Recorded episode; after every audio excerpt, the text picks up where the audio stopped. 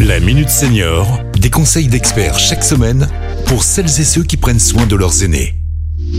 Pierre-Marie Chapon. Bonjour, bonjour à tous. La conjoncture actuelle que nous vivons est stressante et inquiétante pour beaucoup d'entre nous. Alors, pour vous offrir un rayon de soleil de la positive attitude, je reçois aujourd'hui Elodie Roverdi, qui est chargée de prévention à la CARSAT Rhône-Alpes et qui anime notamment des ateliers Mieux vivre son stress. Alors, Elodie, comment adopter cette pensée positive? Bonjour Pierre-Marie. Alors, effectivement, nous pouvons toujours trouver quelque chose qui viendra nous donner une bonne raison d'être de mauvaise humeur ou stressé. Adopter la pensée positive, on pourrait penser euh, que c'est sourire toute la journée, a toujours de bonne humeur. Vous connaissez, j'en suis sûre, l'expression voir le verre à moitié plein ou à moitié vide.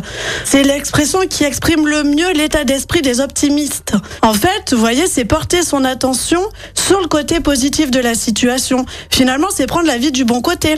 Lorsque, euh, par exemple, on est dans une situation euh, difficile, nous pouvons peut-être l'envisager comme un défi plutôt que d'essayer de régler le problème. Finalement, c'est quelque chose qui s'apprend et qui se travaille. Alors justement, comment démarrer sa journée du bon pied? Alors, au moment de poser le pied par terre le matin, c'est peut-être simplement se dire que euh, notre journée va être bonne.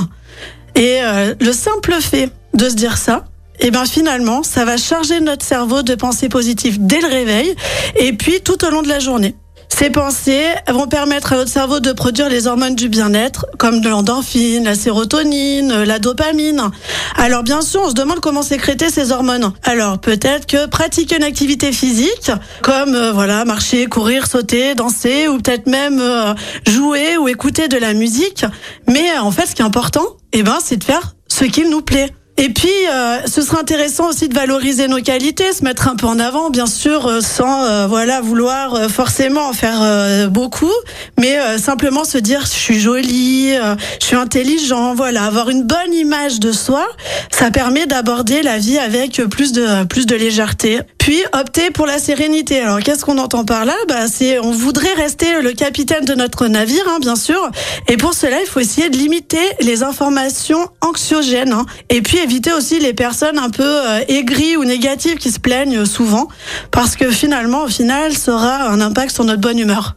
Alors, vous nous parlez de pratiquer une activité physique, de renforcer l'estime de soi, de tendre vers plus de sérénité, mais est-ce que la pensée positive aurait un lien direct avec notre santé? Alors oui, en effet, euh, la pensée positive favorise les émotions positives et du coup, ben, ça va procurer du bien-être et surtout, elle a un effet sur notre santé physique. Il y a des études qui nous montrent qu'il existe un lien direct entre la santé et la pensée positive.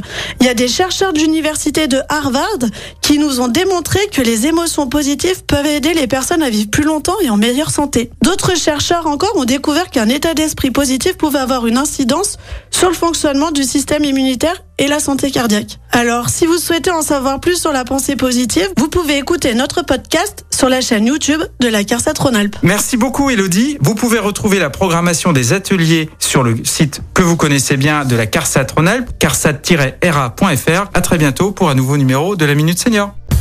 Cet épisode a été rendu possible grâce à la CARSAT Rhône-Alpes, Caisse d'assurance retraite et de la santé au travail, expert du bien vieillir.